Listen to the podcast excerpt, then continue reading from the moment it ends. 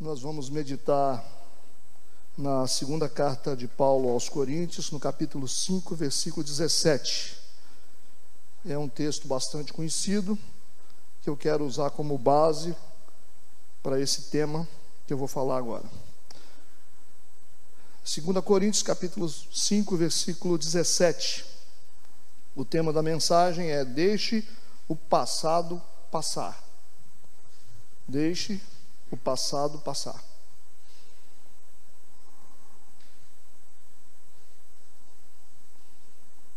Amém? Assim diz a palavra de Deus. Assim que se alguém está em Cristo, nova criatura é. As coisas velhas já passaram e eis que tudo se fez novo. Amém. Feche seus olhos, vamos orar.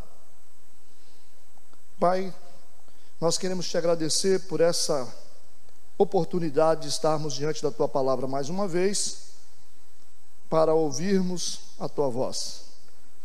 Pedimos a iluminação do teu Santo Espírito para que nós possamos entender o propósito. Nós queremos colocar tudo nas tuas mãos, em nome de Jesus, e que todos possam realmente ser tocados pela palavra do Senhor. Amém e amém. Pode sentar no seu lugar.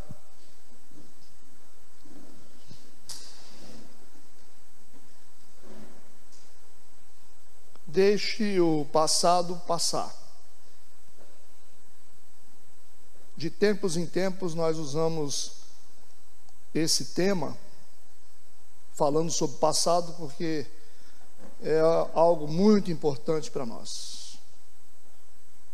Deixar o passado passar numa experiência que eu tive há um tempo de aconselhamento para tentar ajudar uma pessoa.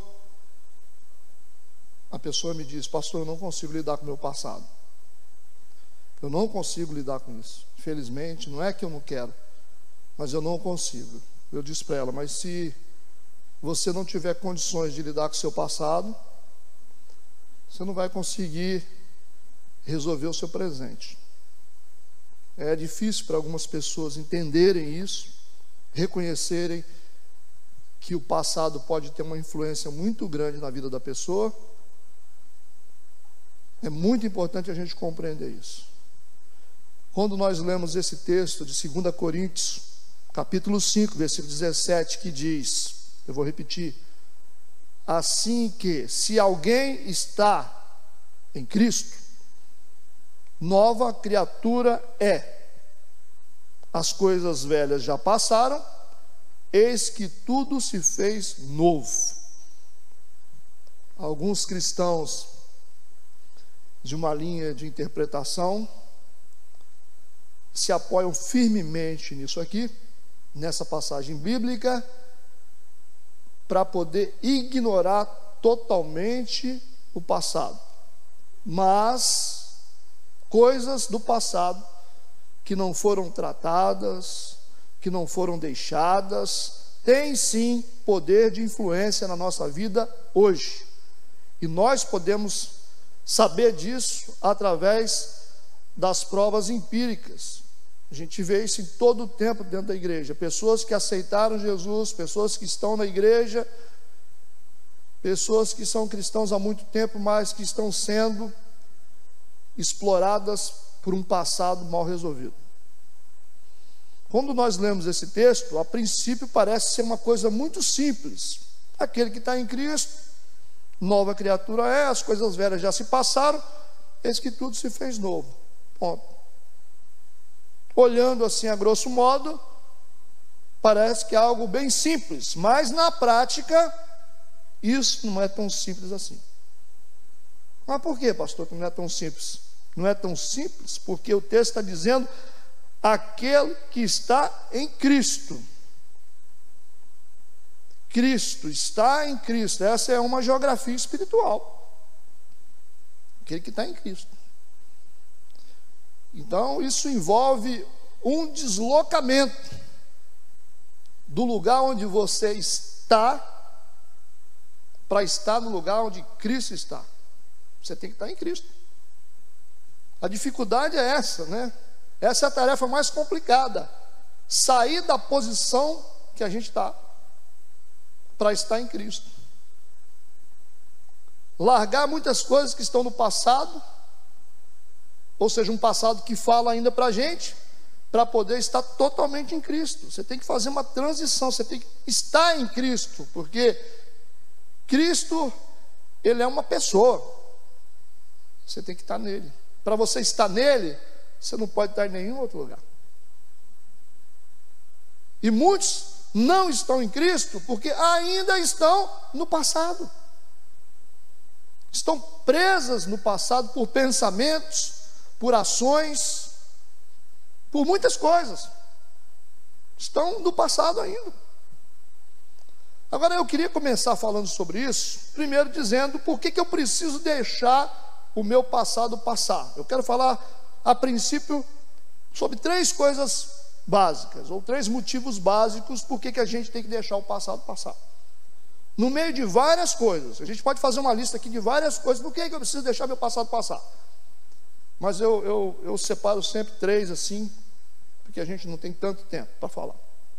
Então vamos ver aqui, por que, que eu preciso deixar o meu passado passar? Primeiro, para mim ganhar força para mim poder desbloquear o meu presente. E para que eu possa projetar o meu futuro. Compreende o que eu estou falando? Cara, se eu estou ancorado no meu passado, se eu estou com os pensamentos no passado, se eu estou sofrendo por algo que aconteceu no passado, como é que eu vou viver o momento presente? Tem muita gente que não consegue viver o momento presente, por quê? Porque o pensamento está no passado. Está agarrado no passado, a pessoa não consegue desfrutar de um momento bom, não consegue curtir o momento presente, e o momento é presente. Você tem que curtir. Por quê? Porque você está com a cabeça lá no passado, você não consegue vivenciar o seu presente, você não consegue aproveitar o seu presente, porque você está bloqueado e você não consegue projetar, programar o seu futuro. Ou seja, você não tem futuro, você não tem presente, e o passado já passou, então você não está em lugar nenhum. Porque o futuro, você faz um plano, mas ninguém garante que você chega lá. Por quê? Porque o futuro, ele pertence à prospecção, está lá na frente. Ah, o passado também, você não tem mais como controlar o passado. As coisas que aconteceram no passado, você fica. Ah, por quê? Porque passado pertence à história. Percebe o que eu estou falando? E por causa do passado você não está vivendo o momento presente, então você não está vivendo. Você não tem futuro, você não tem presente, e você está ancorado num passado que já passou. Quando é que você está vivendo? Você não está vivendo, você está vegetando. Está acontecendo um monte de coisa importante para você. Existem momentos que são únicos para a gente agora, no momento presente, e você não está vivendo, porque você está pensando: aquilo que fizeram comigo, ah, porque me magoaram, aquele dinheiro que eu perdi, ah, por que eu fui fazer aquilo, ah, o pecado que eu cometi. Aí você não vive. Na verdade, algumas pessoas não estão vivendo em momento nenhum, por causa do passado. Então nós precisamos, na verdade, ganhar essa força deixando o passado passar, para a gente poder destravar o presente, vivenciar o presente e projetar, programar o nosso futuro. Vamos ler Filipenses capítulo 3, versículo 13 e 14, que diz assim: olha o que, é que Paulo disse para a igreja. Irmãos, quanto a mim, não julgo que o haja alcançado, mas uma coisa eu faço, e é que, esquecendo-me das coisas que atrás ficam, esquecendo-me das coisas que atrás ficam e avançando para as que estão diante de mim. Você tem que primeiro esquecer das coisas passadas para que você possa avançar para as coisas que estão diante de você. Ele continua dizendo, versículo 14: prossigo, é um fluxo contínuo para um futuro. Prossigo para o alvo, pelo prêmio, ele está atrás de uma recompensa da soberana vocação de Deus em Cristo Jesus. Ele já sabe qual é o alvo dele, é Cristo Jesus. Mas a primeira coisa que ele faz é esquecer das coisas que para trás ficam. Amém? Para que ele possa avançar. Irmãos, entende o que eu falo? Por isso que a gente precisa deixar o passado passar. Segundo motivo, por que eu preciso deixar o meu passado passar? Para que eu possa dar lugar a uma nova vida. Ai, meu Deus. Tem gente vivendo de passado. Você precisa dar lugar em você para uma nova vida que Deus quer te dar. Deus quer te dar uma nova vida. Deus tem um plano, Deus tem um projeto para você, Deus tem prosperidade para você, e você precisa deixar esse passado passar para que você possa receber essa nova vida. O passado está ocupando esse lugar. Efésios capítulo 4, versículo 22 a 24. O que, que Paulo vai dizer à igreja de Éfeso? Que, quanto ao trato passado, vos despojeis do velho homem, que se corrompe pelas consciências do engano, e vos renoveis. Você tem que deixar o velho homem para você poder renovar, e vos renoveis no espírito da vossa mente, e vos revistais do novo homem, que segundo Deus é criado em verdadeira justiça e santidade. Deus quer colocar uma nova vida em você. Mas se você insistir em manter essa identidade do passado, não tem como ter nada novo. É por isso que nós precisamos deixar o nosso passado passar. Terceiro motivo, por que, que eu preciso fazer isso? É uma coisa que, que eu penso muito sobre isso. A gente precisa deixar passar o passado, porque toda pessoa, toda pessoa que vive de passado, toda pessoa que vive ancorada no passado, não é uma pessoa interessante. Entenda o que eu estou te dizendo. Eu já falei isso algumas vezes aqui na igreja. Toda pessoa que vive de passado, toda pessoa que está ancorada no passado, essa pessoa não é uma pessoa interessante. Por quê, pastor? Por causa da disfuncionalidade emocional e espiritual. Toda pessoa que vive de passado, toda pessoa que vive preso no passado, as emoções são disfuncionais. Você já viu gente que fica, ah, é, no passado que era bom, ah, ah, o passado que era só, só passado. Ah, aquele namorado que tinha que era bom. Ah, aquele. Passado. Ah, aquela igreja que. Você não ficou lá. Passado. Essas pessoas mal resolvidas com o passado, quando lembra do passado, ah, que dor. Essas pessoas, elas são disfuncionais nas emoções e na espiritualidade. Por isso que elas não são pessoas interessantes. Para que, que coisa elas não são interessantes? Elas não são interessantes para relacionamento, número um. Tanto como amigo, como uma relação afetiva. Pessoa que está presa no passado, olha, é o pior tipo de pessoa que você vai ter para namorar. É o pior tipo de pessoa que você vai ter para casar. Ou seja, essa pessoa, ela não é boa ela é disfuncional, ela não é interessante para viver uma relação. Porque ela tem problema emocional. Porque ela vai ter problema espiritual também. Não é interessante para as relações, também não é interessante para o mercado de trabalho. Uma pessoa que não está resolvida emocionalmente porque está presa no passado, ela é péssima para trabalhar é um péssimo funcionário, é um péssimo vendedor, é um péssimo operário. Entende o que eu estou falando? Não é interessante para o mercado de trabalho. A pessoa que não é resolvida com seu passado, ela também não é interessante para uma vida ministerial. Não é interessante. Você já pensou, você coloca uma pessoa aqui em cima do altar, que vai ser um pastor, que vai ser um pregador, que vai ser um ministro, que não está resolvido emocionalmente porque tem trauma do passado que não foi resolvido.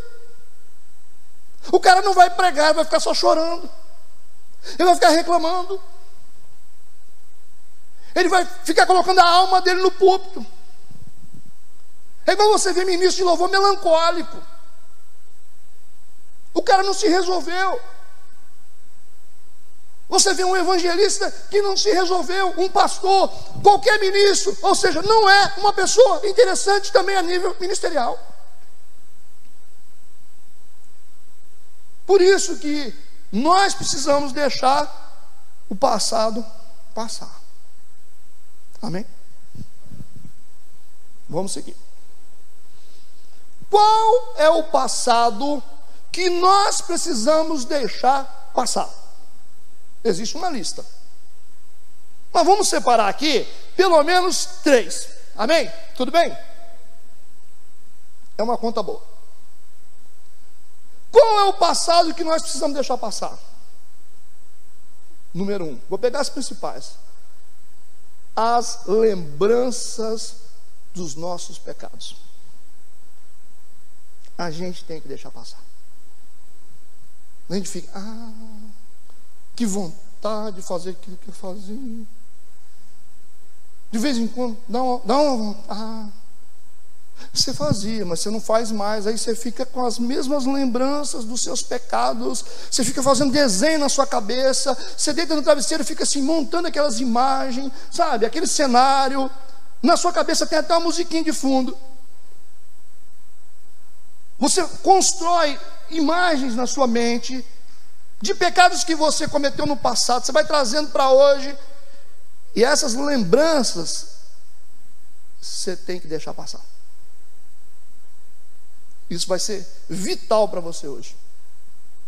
Esses pensamentos vão tentar te perseguir, principalmente na calada da noite, principalmente quando você estiver sozinho.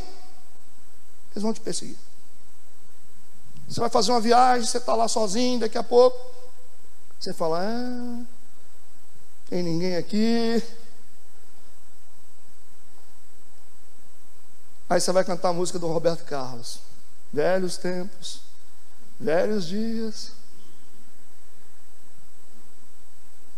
Não tem ninguém me vendo, não tem ninguém me olhando, aí você vai voltando tudo. Que esses pensamentos pecaminosos do passado, esses pensamentos você tem que deixar passar. Eu quero ler Hebreus capítulo 8, versículo 12, que diz assim: Porque serei misericordioso para com as suas iniquidades. Olha que interessante. Serei misericordioso para com as suas iniquidades, e de seus pecados, e de suas prevaricações, não me lembrarei mais. Deus está falando isso próprio Deus não quer lembrar. Então por que você lembra? Muitas vezes, até culpa você está trazendo de volta. Coisas que você deixou de fazer, você está trazendo de volta. Erros que você cometeu, você está trazendo de volta. Ou seja, tem coisa que você tem que sepultar mesmo. Sepultar, você pode trazer de volta. O próprio Deus está dizendo que dos nossos pecados Ele não vai se lembrar mais. Deus não quer se lembrar. Porque não, não pode lembrar. Por que, que você fica lembrando? Como é que você vai construir o momento presente? Como é que você vai projetar o seu futuro se você vive de passado? Ah, mas já me traíram uma vez, vou me trair de novo. Ah, esse pastor do passado fez mal para mim, então esse aqui também vai fazer mal para mim. Vai me entristecer. Ah, eu me decepcionei naquela igreja, aqui também eu vou. Aí fica. Daqui a pouco, esses demônios vão bater na sua porta. É só você dar confiança para eles.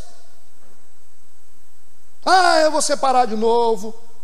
Vou perder dinheiro de novo. É, fica dando confiança que daqui a pouco estão batendo na sua porta. É só você dar confiança.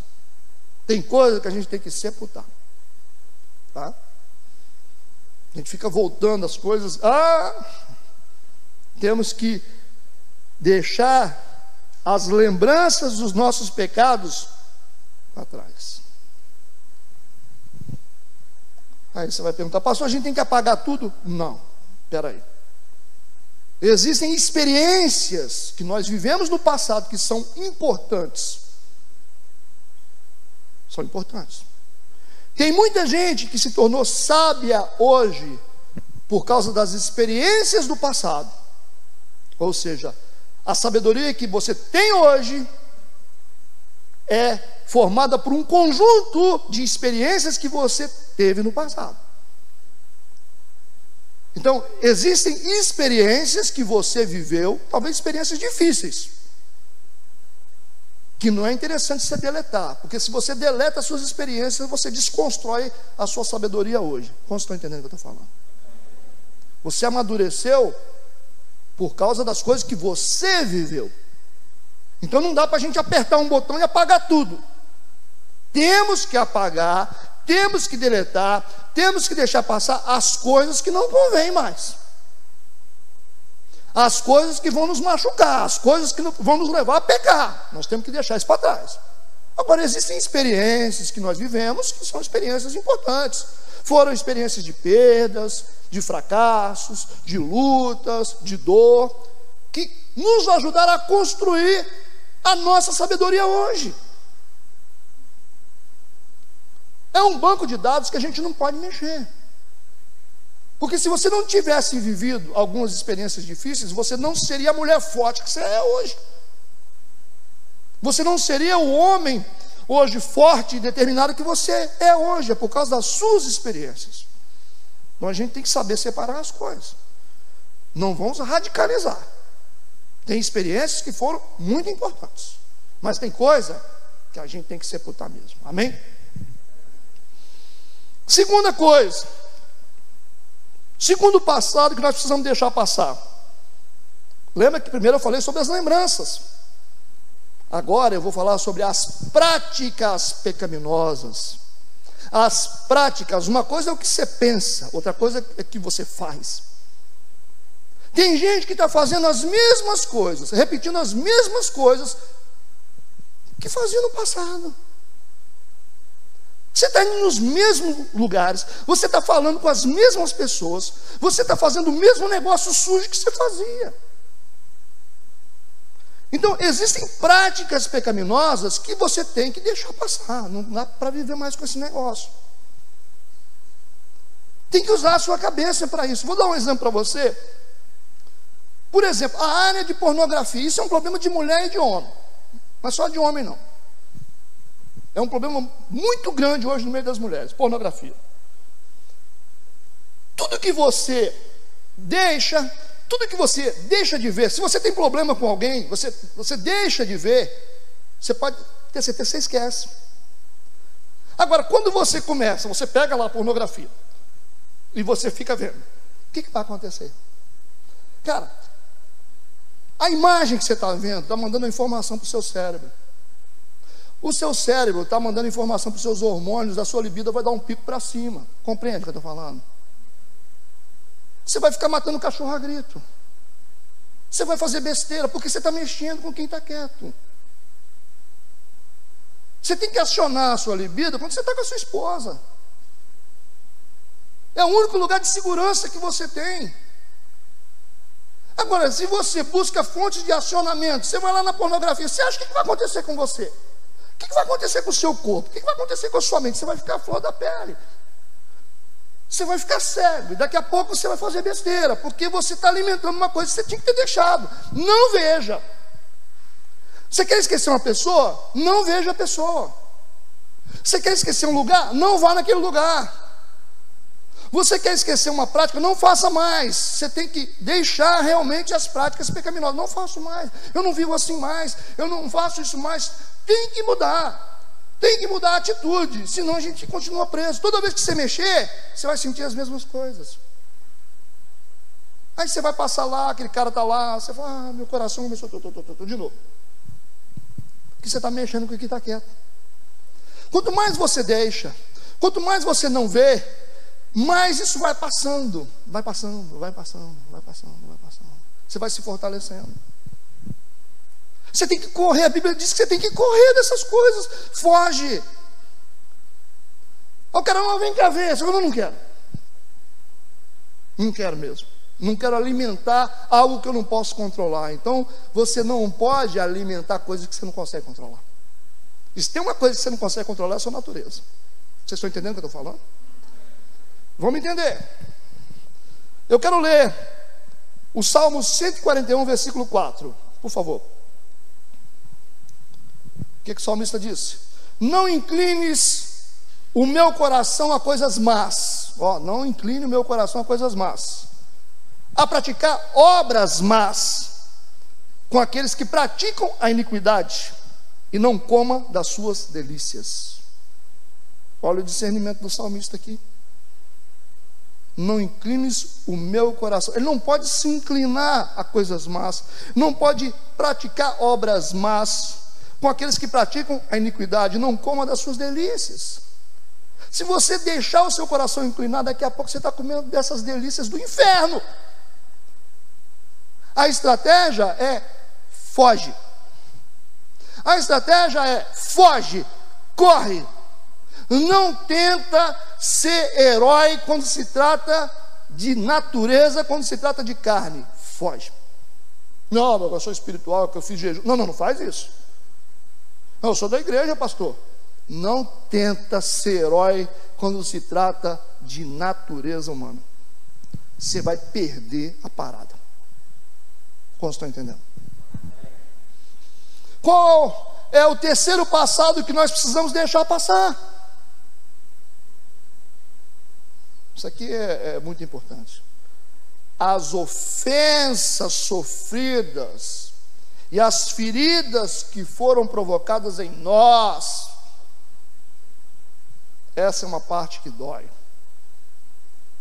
Ofensas sofridas e as feridas que foram provocadas em nós, é um passado que a gente tem que deixar passar.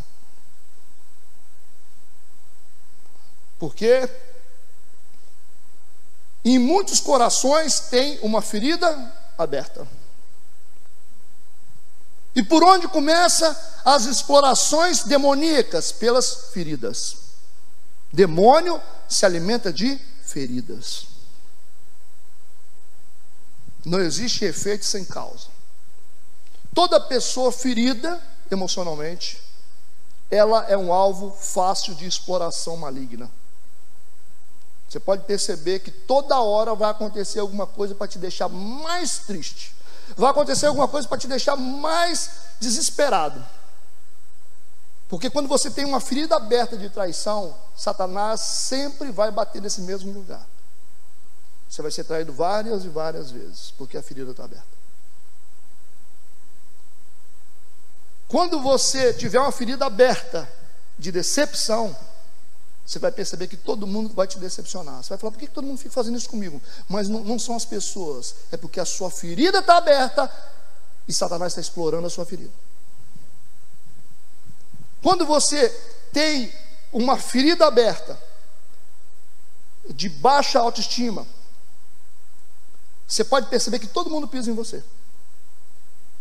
Todo, toda pessoa que se relaciona com você pisa em você, humilha você, patrão vai te humilhar, parente vai te humilhar, porque você tem uma ferida emocional aberta que é explorada continuamente por demônios. Compreende o que eu estou falando? Só tem uma maneira de você parar as explorações malignas: você tem que fechar a ferida. Você não fecha, você vai continuar sendo explorado pelo mundo das trevas. Eu quero ler Hebreus capítulo 12, versículo 15. Escute isso. Tendo cuidado de que ninguém se prive da graça de Deus. Cuidado. Para que ninguém se prive da graça de Deus. E de que nenhuma raiz de amargura brotando vos perturbe e por ela muitos se contaminem. O texto está mostrando para a gente que a ferida ela cumpre um ciclo. A ferida cumpre um ciclo. que, que vai acontecer? O que, que o texto está dizendo? Quando você permite, porque as pessoas só vão fazer em você e com você aquilo que você permite, você só vai ficar chateado se você quiser. Você relevar isso e falar: não, não vou ficar triste por isso, eu não vou acabar com o meu dia por isso. Se você criar um sistema de defesa para essas coisas, dizer: você não vai acabar com o meu dia, eu não vou deixar de ir para a igreja por causa disso que você falou. Você tem que criar um sistema de defesa para você emocional. É assim que a gente se cuida. Quando você permite, olha o texto, o que, que vai acontecer? Você estará se privando da graça de Deus. O que, que vai acontecer depois nesse ciclo de ferido? Você vai fazer com que brote em você uma raiz de amargura. Raiz. Vai crescendo, você está chateado com o negócio, daqui a pouco você não tratou, daqui a pouco essa raiz vai crescendo, vai brotando, vai brotando, daqui a pouco você está triste, mais triste ainda, não resolveu, não liberou perdão, não pediu perdão, esse negócio vai crescendo a raiz, crescendo a raiz, crescendo a raiz dentro de você. O texto está falando sobre brotar raiz de amargura, é um brotinho, começa pequenininho. Você deixou a ofensa descer para o seu coração? Você deixou aquele cara te machucar, a pessoa falou uma coisa, você acreditou, falou que você não vale nada, você acreditou, falou que você não serve para nada, você acreditou, então você deixou essa sementinha do mal cair dentro do seu coração. Aí você vai dizer assim: ah, eu não presto para nada, eu não sirvo para nada, eu sou um coitado. Ah, meu Deus. Aí você deixou aquela sementinha que foi plantada no seu coração, ela começa a crescer. Você vai alimentando ela, vai crescendo, você vai nutrindo. Depois que brota a raiz de amargura, o texto diz que você vai ficar perturbado. Aí está um desdobramento espiritual e emocional, né? Você vai ficar perturbado, sabe? Você fica inconstante. Você vai ficar uma pessoa volúvel. Você não sabe o que você quer, você não tem identidade, você não sabe para onde você vai, você não sabe se você fica, você vai fazer um treino dar certo, você fica perturbado. Onde é que começou isso? Na raiz de amargura que brotou no seu coração e você deixou crescer. Você não lutou para pagar aquilo, para destruir aquela semente do mal, você aceitou. Falaram que você não é ninguém, você falou, eu não sou ninguém mesmo, não. Tudo que fala com você, você acredita. Qualquer pessoa joga pedra em você, você se machuca. Qualquer pessoa falou alto com você, ah, ah, outro falou outra coisa, magoou, aí Satanás vai mandando todo mundo te magoar, todo mundo falar coisa que você não gosta, você virou um alvo porque você está com uma ferida aberta no seu coração. Cresceu raiz de amargura, você entrou no nível de perturbação, e o que, que acontece no último, a última etapa desse ciclo? Você vai acabar por contaminar outras pessoas. Isso a gente conhece na prática. Quem está mal contamina todo mundo. Você sempre vai procurar alguém para poder ser solidário à sua dor. Você vai falar assim: ai, você sabe o que fizeram comigo? Aí o outro fala, vai falar assim: é mesmo, fizeram isso com você? Puxa vida. Aí um vai falando para o outro, outro vai falando para o outro. A Bíblia está dizendo que uma raiz de amargura vai perturbar você e você vai contaminar todo mundo ao seu redor. Daqui a pouco a sua mulher está do seu lado, não sabe nem o que está acontecendo. Não sabe nem que você errou. Mas ela está concordando, não, você está certo. Os seus filhos estão concordando também com você, nem examinou a situação, está todo mundo do seu lado. Aí ninguém sabe de nada, está todo mundo concordando. Daqui a pouco você tem um time de gente do seu lado e dizendo assim: é, ninguém presta, todo mundo é ruim nesse lugar. Daqui a pouco você tem um conflito, você tem uma rebelião, você tem uma doença generalizada dentro da igreja. Onde é que começou isso? Naquele coraçãozinho que aceitou a sementinha do mal contaminou todo mundo. Esse é o ciclo da ferida. Como estão entendendo? Eu vou para a última sessão agora para falar com vocês sobre quatro valores. Eu, queria, eu quis usar essa, essa palavra valores para você conseguir deixar o seu passado passar. Quatro valores que você tem que ter que você tem que preservar para você conseguir deixar seu passado passar. Eu preferi continuar falando pelas palavras escritas por Paulo. Eu preferi. Vamos, Filipenses capítulo 4, versículo 1. Presta atenção. O que, que ele vai falar para a igreja? Portanto, meus amados e muito queridos irmãos, minha alegria e coroa. Como é que ele chamou os irmãos? Minha alegria e coroa. Minha alegria e coroa. Estai assim firmes no Senhor, amados.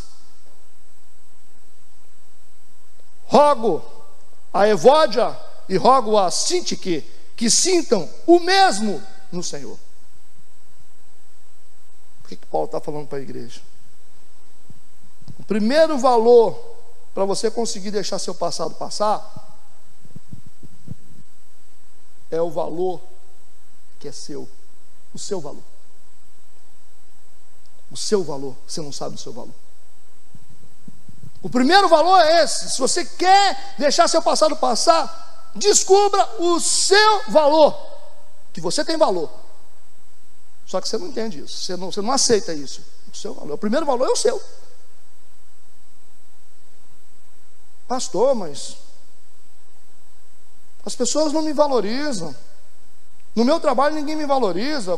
A mulher vai dizer: meu marido não me valoriza, nem meus filhos me valorizam. Todo mundo pisa em mim, mas Deus te valoriza. E Deus é maior do que todo mundo. Você sabia disso? Se você quer realmente parar com todas essas explorações, sepultar passado, começar uma vida nova, olha, descubra o seu valor. Enquanto você não descobriu o seu valor, olha, não dá para a gente continuar essa mensagem. Você tem valor. Autoestima. Paulo está dizendo para a igreja, portanto, meus amados e muito queridos irmãos, minha alegria e coroa. Minha alegria e coroa vocês são estais assim firmes no Senhor, amados. Vocês são alegria e coroa.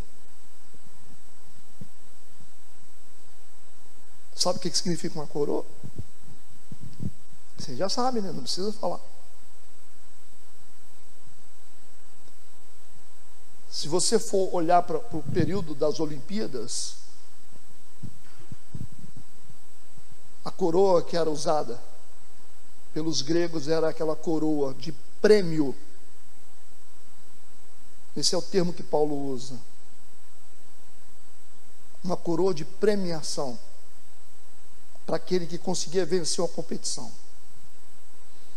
Se você falar sobre coroa no reino de Deus, você sabe o que é uma coroa de um reino? É algo que tem valor, possui uma representação grandiosa. Paulo está chamando essa igreja de amados, alegria deles e coroa. Reconheça o seu valor espiritual. Olha, se você não aprender isso hoje, você não vai conseguir resolver nada na sua vida. Gente que não se valoriza, não consegue romper na vida você vai sempre ser pisado pelos homens. Você vai sempre ser humilhado pelas pessoas. Você tem valor. Você tem um valor. E quem te deu esse valor foi Deus. Deus te deu esse valor. Você tem tanto valor que Deus deu o único filho dele para morrer por você e por mim. Só para você entender o seu valor. Se as pessoas não entenderam isso, pelo menos você entenda. Levanta a sua cabeça. Tem umas mulheres que, que elas sofrem tantas humilhações os maridos que eu falo assim: joga o cabelo e sai. Entendeu? Só pisar muito no seu pescoço, você levanta o cabelo e joga assim e fala. fala Jesus me ama. É assim que a gente começa. É assim que a gente começa a consertar as coisas. Não é importante aquilo que as pessoas pensam. O que é mais importante é aquilo que eu penso, aquilo que Deus pensa a respeito de mim. Se você for contar com aquilo que as pessoas pensam, você não vai chegar a lugar nenhum. O importante é aquilo que você pensa a respeito de você, aquilo que Deus pensa. Isso é importante. E aí você segue. Segue seu caminho, de cabeça erguida. Você tem valor. Primeiro valor é o seu. Segundo valor, ainda no capítulo 4, versículos 6 e 7, Paulo disse: Não estejais inquietos por coisa alguma. Tem coisa que deixa a gente inquieto, né? Antes, as vossas petições sejam em tudo conhecidas diante de Deus, pela oração e súplica com ação de graças. E a paz de Deus, que excede todo entendimento, guardará os vossos corações e os vossos sentimentos em Cristo. Presta atenção nesse texto. Presta atenção no texto. as vossas petições, as vossas orações, sejam em tudo conhecidas diante de Deus, ok? O que, que acontece? Versículo 7: A paz de Deus é o que nós precisamos, é o que você precisa também, que excede todo entendimento, guardará os vossos corações e os vossos sentimentos em Cristo Jesus. Sabe o que, que texto, esse texto me ensina aqui, no final? Onde está o coração de um monte de gente? Onde está o sentimento de muitos de vocês? Está no passado. Está no passado. Às vezes você está com o coração lá atrás. Você está com seus sentimentos lá atrás. Porque você sofreu, você apanhou, você perdeu, você foi humilhado, você foi traído, foi injustiçado. É por isso. Você está lá. Onde é que seu coração está? Está guardado lá. Mas o texto está dizendo que as nossas orações, colocadas diante de Deus, guardará os nossos corações e os nossos sentimentos em Cristo Jesus. Vai tirar o nosso coração de lá. Lembra que o texto inicial que foi lido, aquele que está em Cristo, muitas vezes nós estamos lá no passado. Os nossos sentimentos, as nossas emoções estão lá no passado, sofrendo, lembrando das coisas do passado. Nós precisamos tirar o nosso coração de lá e colocar o nosso coração em Cristo. E orando, nós vamos conseguir fazer isso. Segundo valor, o valor da oração. O primeiro valor é o seu valor, o segundo valor é o valor da oração. As pessoas precisam entender isso.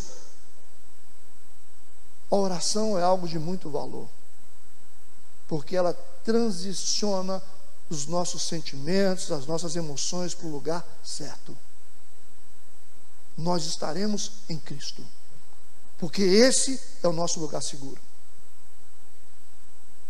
Se temos fraquezas, limitações, nós estamos em Cristo. Não a mercê do mundo e dos homens, em Cristo. Através das suas orações os seus sentimentos, as suas emoções estarão seguras em Cristo. E em Cristo você não tem decepção. Em Cristo você não tem dúvida. Em Cristo você não tem traição. Tem que estar em Cristo. Percebe que quando você está inquieto, quando você está triste, você está angustiado, quando você começa a orar, quando você coloca a sua vida diante de Deus, muda tudo, gente. Nossa, como aquele alívio quando você levanta assim, muda tudo. Você sente aquele refrigério, você sente aquela segurança, vem aquela paz, porque a Bíblia diz que vem a paz. É a paz que excede todo entendimento. Ninguém entende essa paz, mas quando nós oramos, colocamos diante do Senhor as nossas inquietações, os nossos medos, Ele vai nos trazer paz. Você vai ter paz. Você vai ter as suas emoções consertadas. Por isso que João, o evangelista João, ele era o cara que ficava encostado no peito de Jesus. Era a pessoa que mais ficava próxima de Jesus. Aquele que recostava no peito de Jesus, a Bíblia fala. Ele mesmo escreveu, João escreveu, aquele que Jesus ama. Ele, ele se compreendia como uma pessoa amada de Jesus. Se você ler o Evangelho de João, você vai perceber a questão emocional que está dentro do Evangelho de João. João era um homem muito sensível, era um jovem sensível, porque ficava próximo de Cristo, encostava a cabeça no peito de Cristo o tempo todo. Ele se sentia amado, ele escrevia aquele que Jesus ama, aquele que ele ama. Ele, ele escrevia a respeito dele mesmo. E você vai perceber que esse João foi o cara que ficou mais tempo. Ele escreveu o Apocalipse. Você vai ver pessoas, os discípulos morrendo de, de assassinados, e você vai ver um João prevalecendo, gente. Como que a nossa história é diferente quando nós encontramos a paz nos braços de Deus?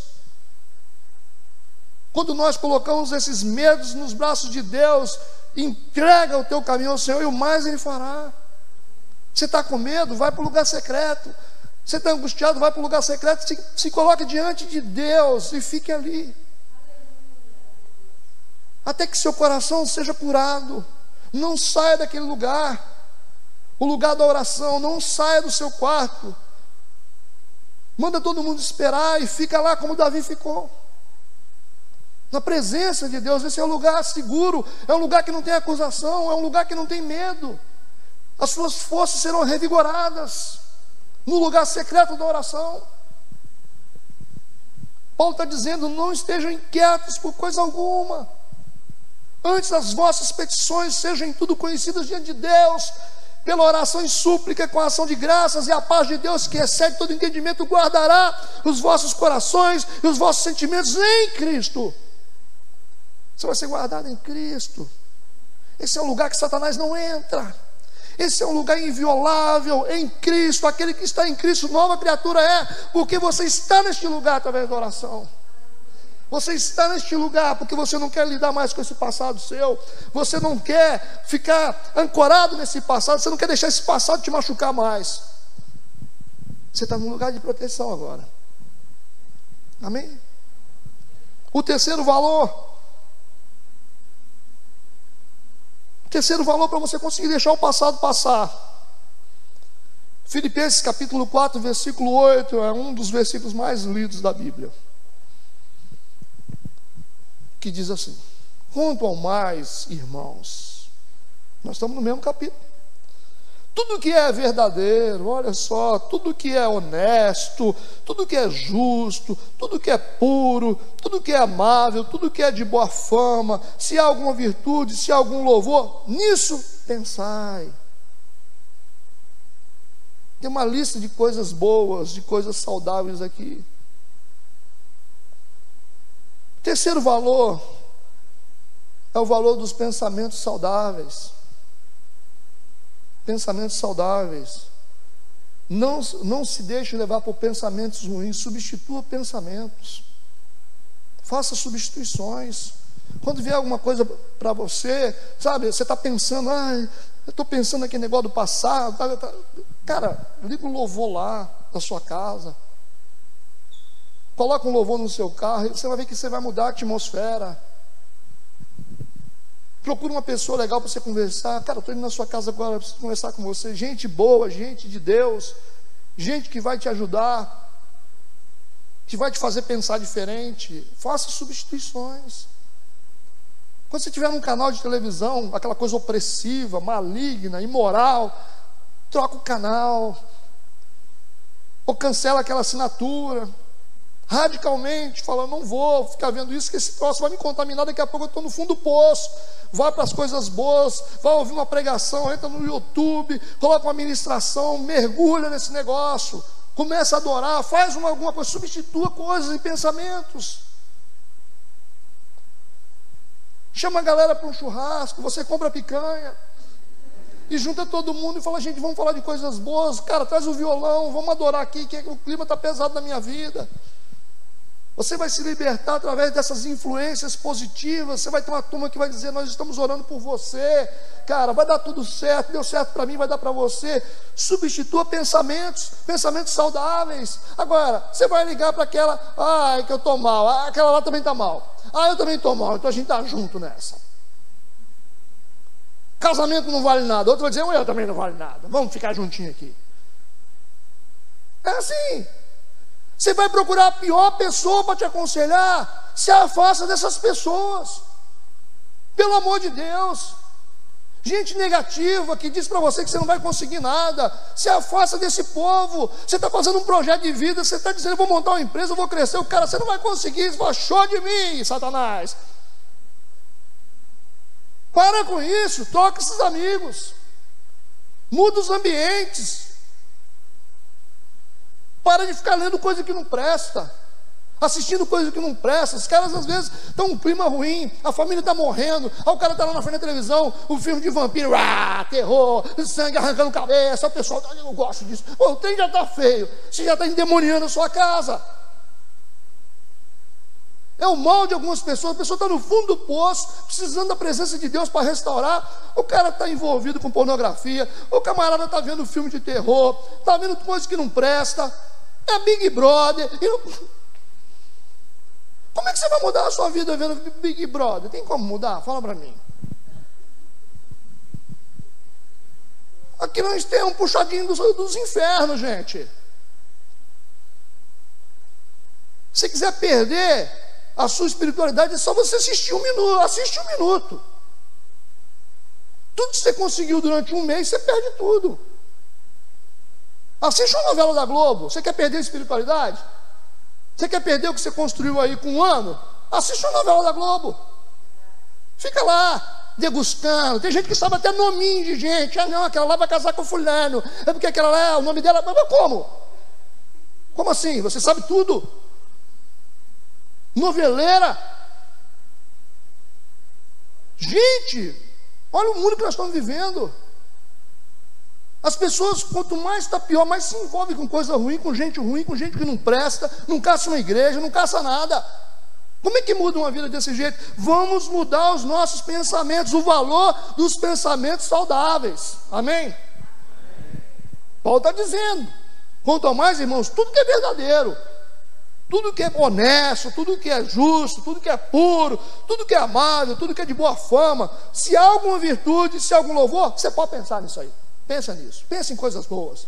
Não deixa coisa ruim entrar na sua cabeça. Vamos pensar em coisas boas. Ah, isso aí. Vamos pensar. Vamos, vamos viver uma vida legal, sabe? Vamos comemorar. Vamos pescar. Tá? Vamos nos divertir, mas com gente saudável, falando de coisas saudáveis. Não convida esses caras que ficam falando coisa errada, não. Tira da sua agenda.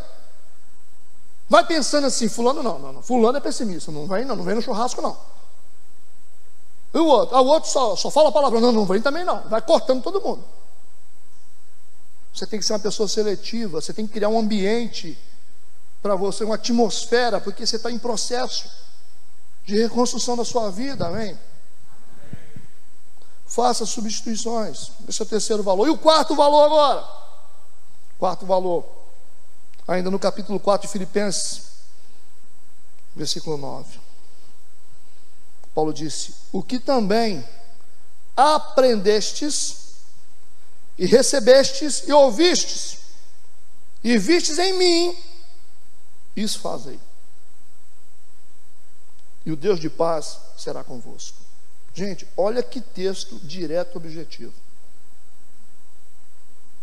Olha a eficiência de Paulo com as palavras. Ele está dizendo o seguinte: o que vocês aprenderam?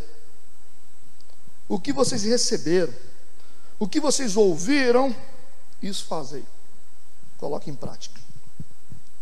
E, está no texto, o Deus de paz será convosco. O que, que ele está falando aqui? O quarto valor para você resolver a sua vida, para você ter uma vida saudável, para você sepultar o seu passado.